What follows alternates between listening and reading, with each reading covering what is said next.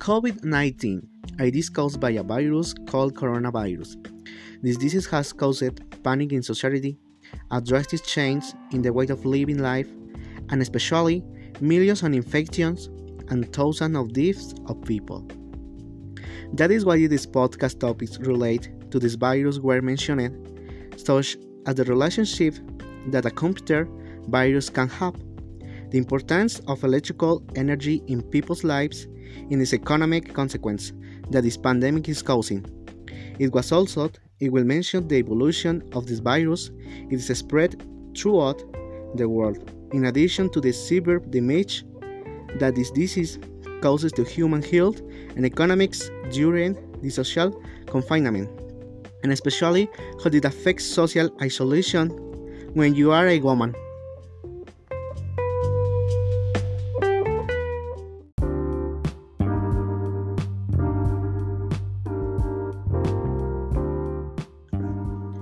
El coronavirus es un virus zoonótica dado que se transmite de animales a personas. Más de la mitad de las enfermedades infecciosas del mundo se propagan de animales a humanos. Este virus pertenece a una familia de virus causantes de enfermedades que van desde una gripe común hasta enfermedades respiratorias peligrosas. Por ejemplo, el síndrome respiratorio agudo severo SARS-CoV o el síndrome respiratorio de Medio Oriente MERS-CoV. El coronavirus tiende a propagarse a un nivel exponencial muy elevado, contagiándose de persona en persona, tocando superficies y visitando lugares muy concurridos donde predominan las aglomeraciones. El virus puede sobrevivir hasta aproximadamente 24 horas en el cartón y de 2 a 3 días en acero inoxidable y plásticos. Cuando el virus ingresa a nuestro organismo y se intercepta en la célula de un huésped, esta se replica a sí misma una y otra vez, creando millones de copias. Por ello es importante llevar a cabo las medidas de prevención para no contagiarse, las cuales son lavado de manos frecuentemente o utilizar gel antibacterial con una solución de 70% de alcohol, limpiar zonas cotidianas, por ejemplo, mesas, manijas de puertas, dispositivos electrónicos, entre otras cosas.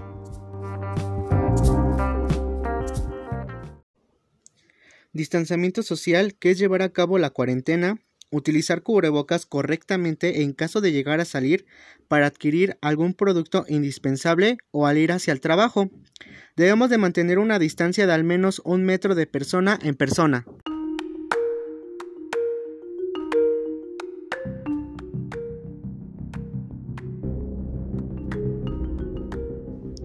Un virus informático es un programa muy pequeño.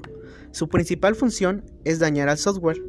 Se reproducen solamente cuando son propagados por operadores malintencionados o cuando de buena fe se copian disco. Provocan desde la pérdida de datos o archivos en los medios de almacenamiento de información hasta daños al sistema.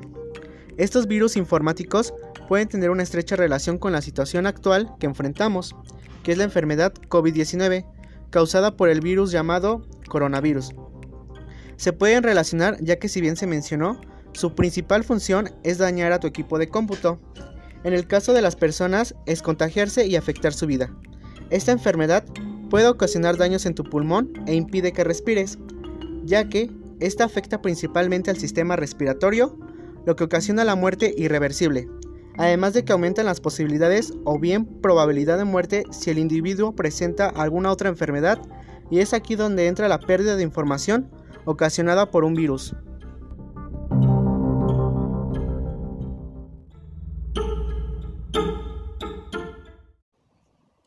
Nosotros podemos evitar la propagación de contagios del coronavirus realizando una serie de actividades como es el lavado frecuente de manos o utilizar gel antibacterial, limpiar lugares de uso frecuente, el uso de cubrebocas y el distanciamiento social.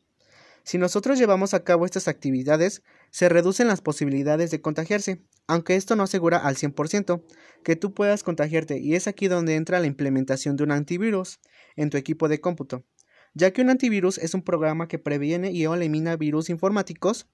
Es de gran importancia contar con un antivirus ya que actualmente existen diversas maneras de adquirir un virus informático, por ejemplo, al hacer clic en un enlace, al abrir un archivo, al insertar, una unidad de USB, a tu equipo, hasta descargar copias ilegales o bien piratas. Sin embargo, un antivirus no protege del todo a tu equipo, es decir, no es tan eficiente por lo que se recomienda descargar varias y compatibles. La propagación del coronavirus se lleva a cabo por medio de la interacción entre personas, por contacto de superficies, al asistir a lugares concurridos en donde hay aglomeraciones y principalmente por no acatar las medidas de prevención o bien las medidas sanitarias. Esa transmisión del virus se puede relacionar con las redes informáticas, ya que es el sistema de transmisión de datos que permite el intercambio de información, en este caso, la propagación del virus, que permite el intercambio de información entre ordenadores conectados, o sea, contagio entre personas. El COVID-19 comenzó en Wuhan, China, y se expandió a sus alrededores, hasta llegar con los demás continentes, convirtiéndose en una pandemia, donde se hizo una propagación masiva de contagios, comenzando en local, después en nacional y concluyendo en internacional. Se relaciona con las redes informáticas ya que se van transmitiendo los contagios.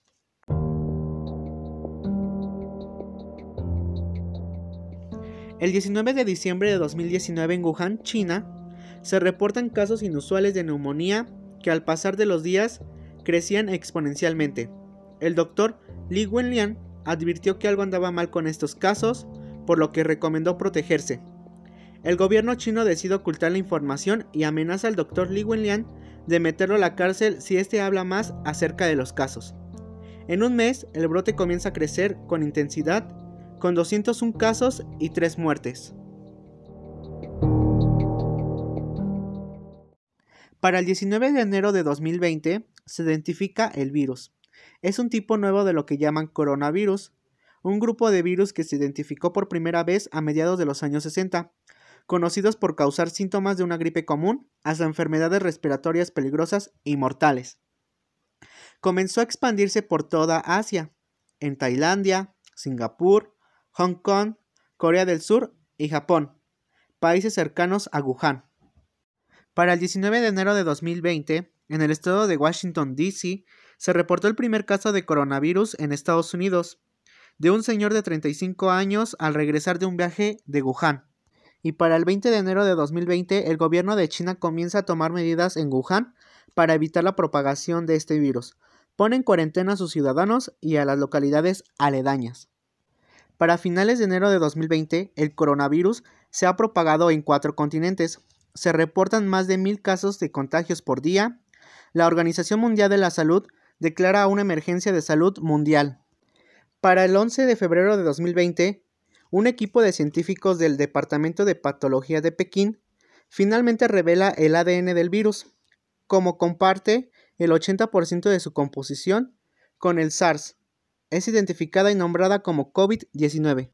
Los síntomas para detectar el COVID-19 es fiebre mayor de 38 grados, tos seca o dolor de cuerpo, pero para algunos los síntomas se pueden hacer severos. El COVID-19 causa enfermedad infectando células en el sistema respiratorio bajo, adentro de los pulmones, y esa infección en la parte inferior de los pulmones causa neumonía, y esa neumonía dificulta la respiración.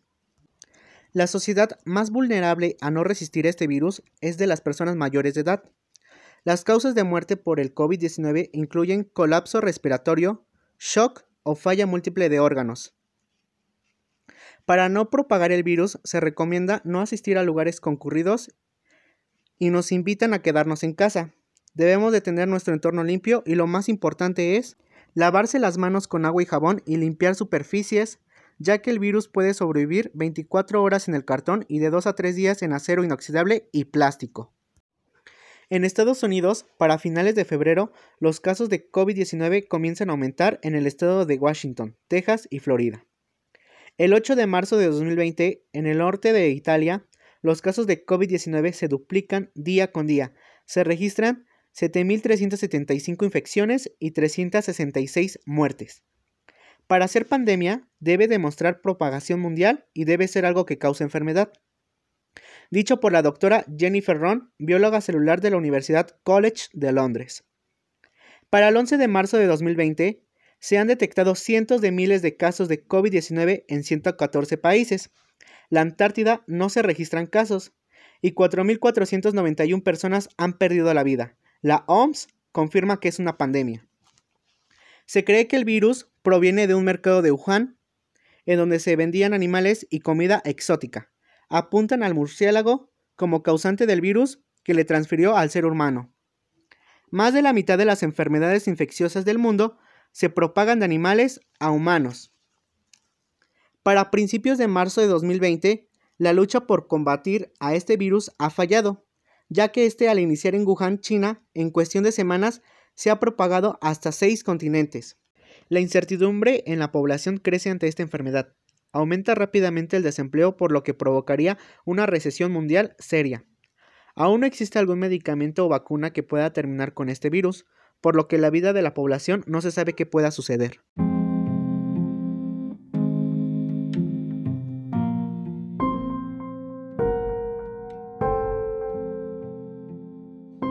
El coronavirus ha afectado a la humanidad entera y en nuestro caso a nuestra nación México. A continuación, se mencionará los datos de una gráfica de defunciones y contagios acumulados que abarcan del 15 de marzo al 30 de mayo y cómo esto ha evolucionado en nuestro país. En la primera semana, que abarca del 15 de marzo al 21 de marzo, se presentaron 763 casos acumulados y 6 defunciones acumulados. Para la semana 2, que es del 22 de marzo al 28 de marzo, se presentaron 1.789 casos acumulados de coronavirus y 41 defunciones acumuladas.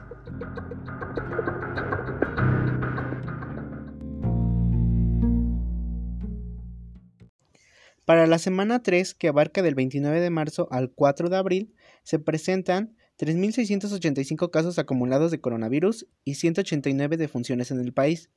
Para la semana 4, que abarca del 5 de abril al 11 de abril, se presentaron 6.702 casos acumulados de coronavirus y 550 defunciones acumuladas. Para la semana 5, que abarca del 12 de abril al 18 de abril, se presentan 12.289 casos acumulados de coronavirus y 1.144 defunciones acumulados. Para la semana 6, que abarca del 19 de abril al 25 de abril, se presentan 20.630 casos acumulados y 2.207 defunciones acumuladas. Para la semana 7, que abarca del 26 de abril al 2 de mayo, se presentan 30.858 casos acumulados de coronavirus y 3.682 muertes acumuladas en el país. Para la semana 8, que abarca del 3 de mayo al 9 de mayo, se presentan 44.275 casos acumulados de coronavirus y 5.473 defunciones acumuladas. Para la semana 9, que abarca del 10 de mayo al 16 de mayo, se presentan 61.646 casos acumulados y 7.601 defunciones acumulados en el país. Para la semana 10, que abarca del 17 de mayo al 23 de mayo, se presentan 82.192 casos acumulados y 10.078 defunciones acumulados. Para la semana 11 que abarca del 24 de mayo al 30 de mayo, se presentan 105.996 casos acumulados y 12.571 defunciones acumuladas en el país. Estos datos mencionados, divididos por cada semana, nos demuestran cómo los contagios por coronavirus han incrementado exponencialmente y sobre todo las lamentables pérdidas que ha dejado esta enfermedad.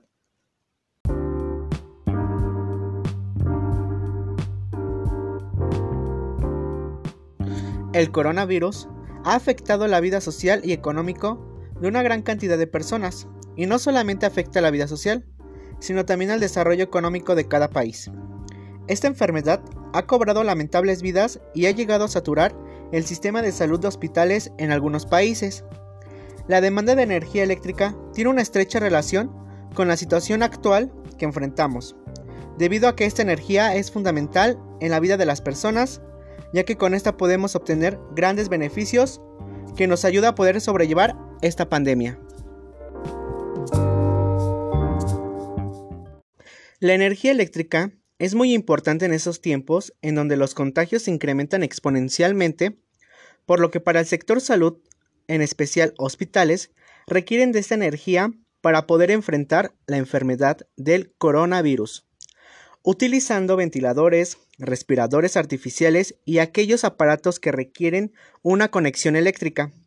Es por ello que esta energía debe de estar presente en la vida de las personas que trabajan y estudian en casa.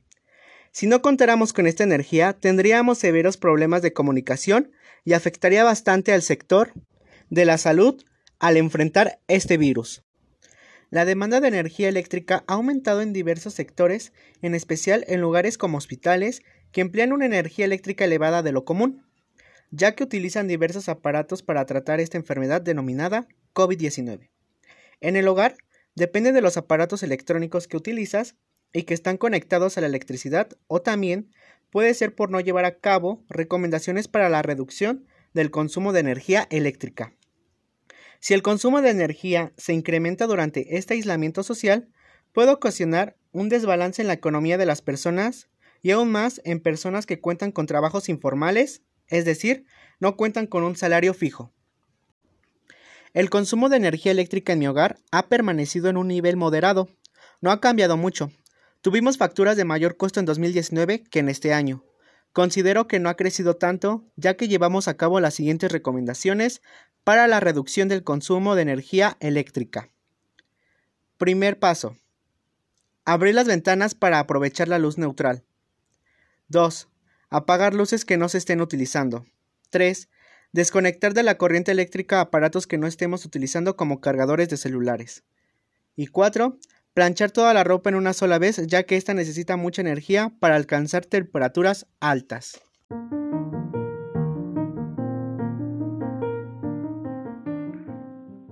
Hola, muy buenas tardes. Sea usted bienvenida, señora Ivonne Mora Mendoza, a esta entrevista. Mi nombre es Brian Jesús Meneses de Honor. Soy estudiante de la preparatoria oficial número 33. Lo primero es agradecerte tu colaboración en esta entrevista. ¿Cómo ha estado usted?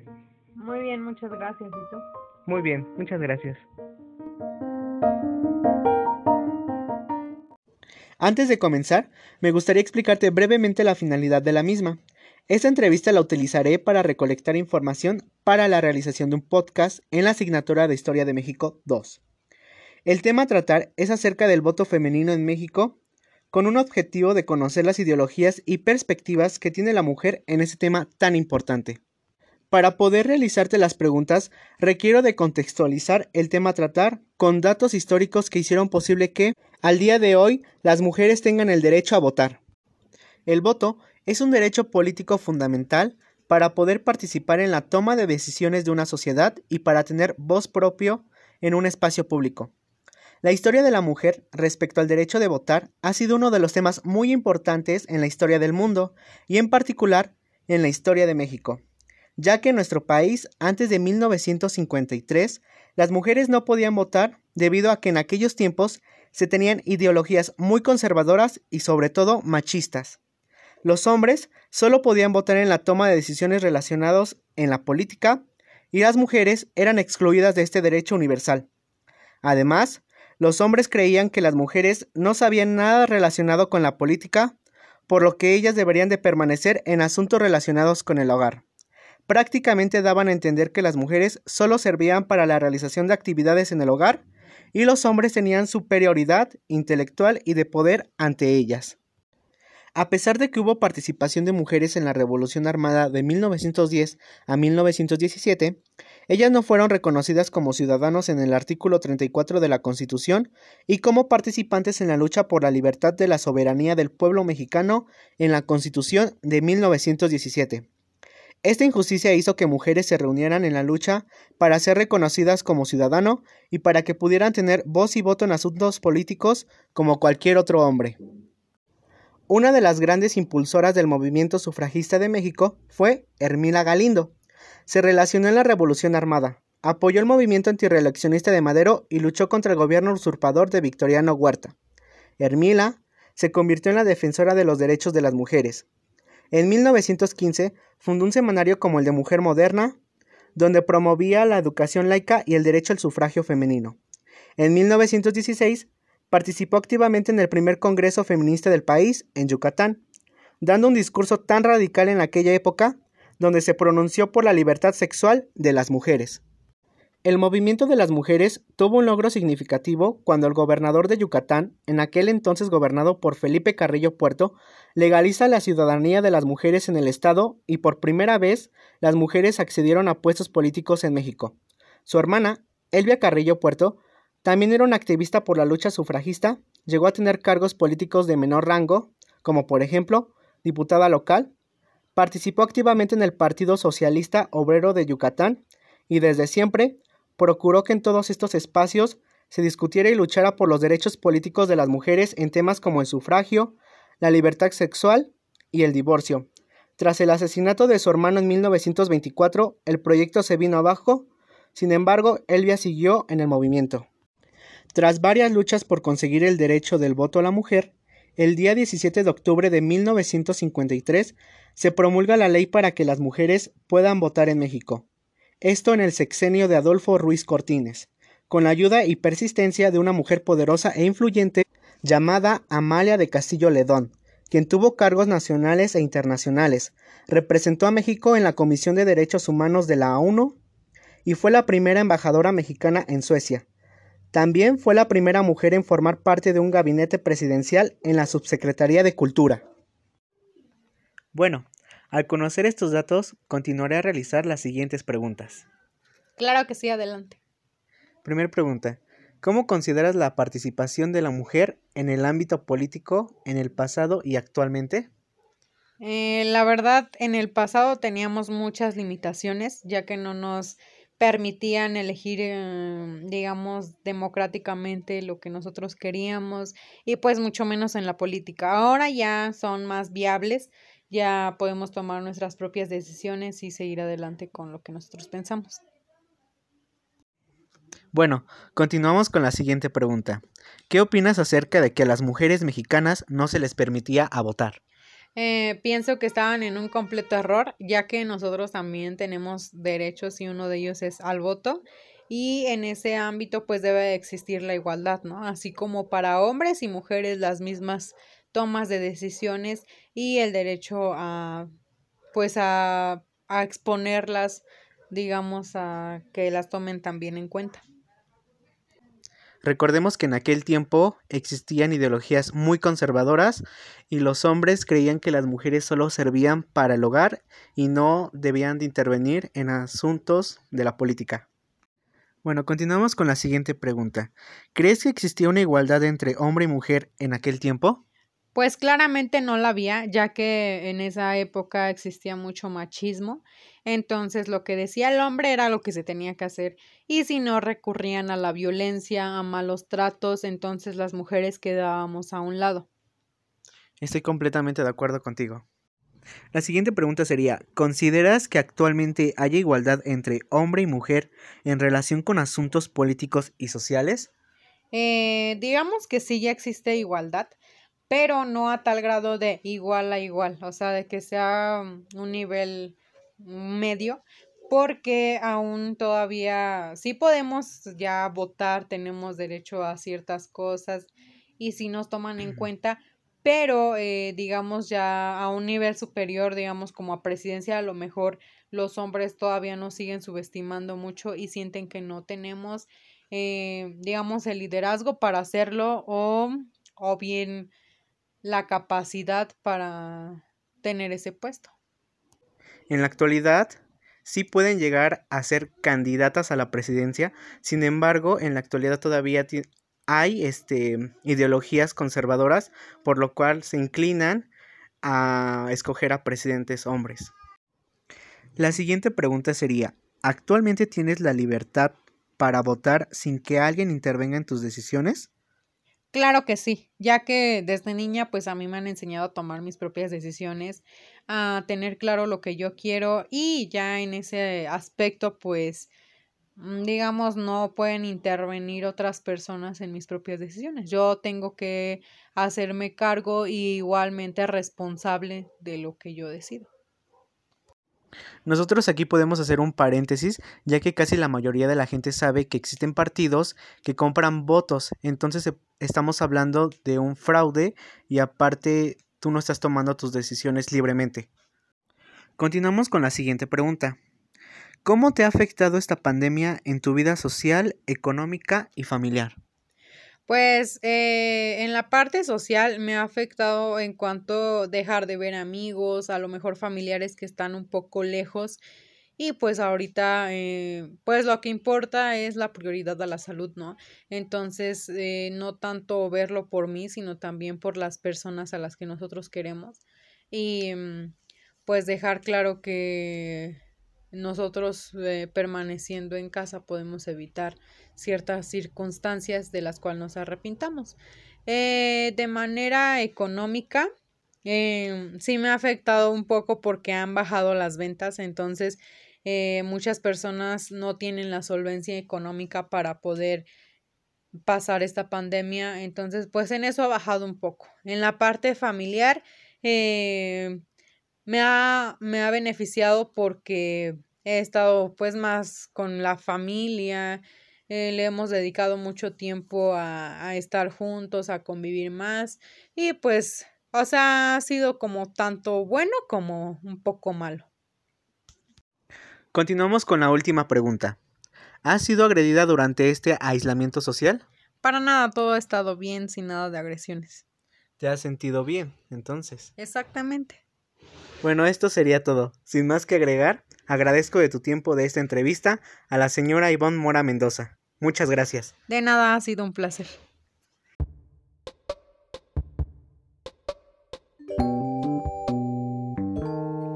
Esto sería todo de mi parte. Este podcast fue realizado por el alumno Brian Jesús Meneses de Honor